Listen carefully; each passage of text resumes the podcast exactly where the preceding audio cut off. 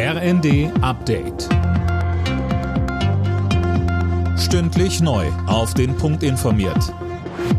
Ich bin Cornelius Dreger. Guten Abend. Gute Nachrichten für Bahnkunden. Die GDL beendet ihren Megastreik vorzeitig, nämlich in der Nacht von Sonntag auf Montag. Anne Brauer. Ja, das heißt, am Montag fahren die Züge wieder, einen Tag früher als geplant, auch wenn es dann an der einen oder anderen Stelle wohl noch Verspätungen oder Ausfälle geben wird. Beide Seiten haben sich darauf geeinigt, dass nun erstmal wieder gesprochen statt gestreikt wird. Mindestens bis zum 3. März soll es keine weiteren Streiks geben.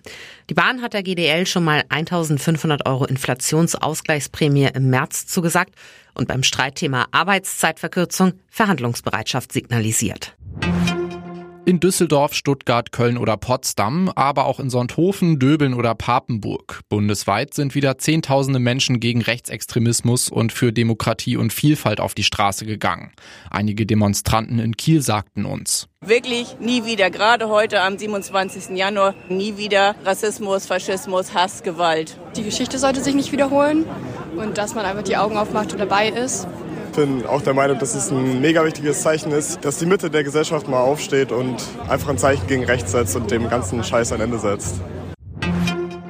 Das Bündnis Sarah Wagenknecht hat sein Programm für die Europawahl im Juni beschlossen. Es enthält Forderungen nach mehr Entscheidungsgewalt für die Mitgliedstaaten und ein Ende der Waffenhilfe für die Ukraine.